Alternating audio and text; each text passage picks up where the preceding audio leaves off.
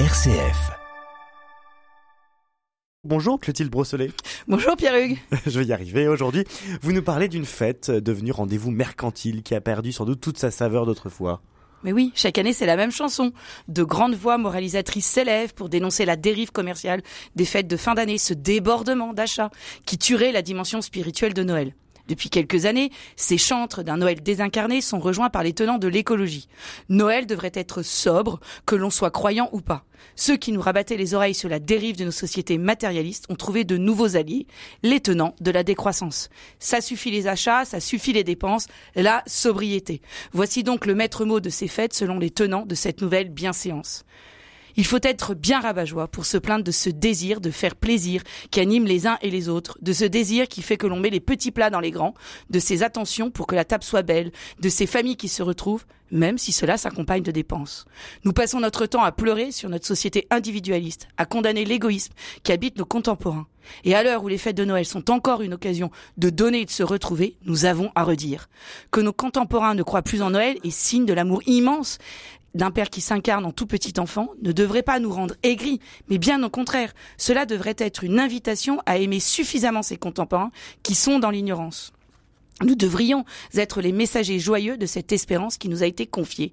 Il ne faut pas connaître grand-chose à la joie pour ne pas se réjouir d'entendre dans un magasin quelqu'un dire au téléphone ⁇ Et si je lui prends cela, crois-tu que cela lui fera plaisir ?⁇ N'est-il pas réjouissant de voir tout ce monde en quête du cadeau idéal?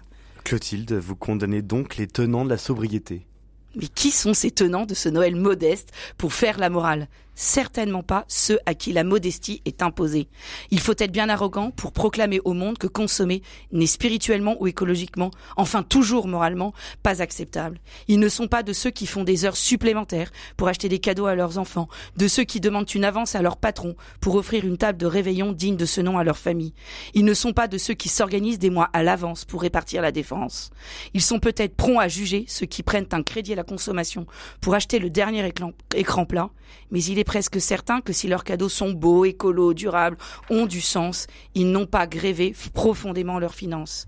Il y en a assez de ces donneurs de leçons. Vous ne pouvez tout de même euh, vous réjouir d'un Noël qui ne serait qu'achat, repas, même partagé. Bien sûr que l'on peut regretter une certaine sécheresse spirituelle, comme une surenchère qui peut conduire au gaspillage. Mais il est temps de se réjouir de ce qui persiste. Aujourd'hui encore, Noël dégage cette magie qui donne envie d'offrir et de recevoir, de se retrouver. Ne boudons pas notre plaisir. À s'étonnant d'un Noël sobre, opposons un Noël de joie, qui n'exclut pas que cette frénésie joyeuse laisse un espace à ceux qui souffrent.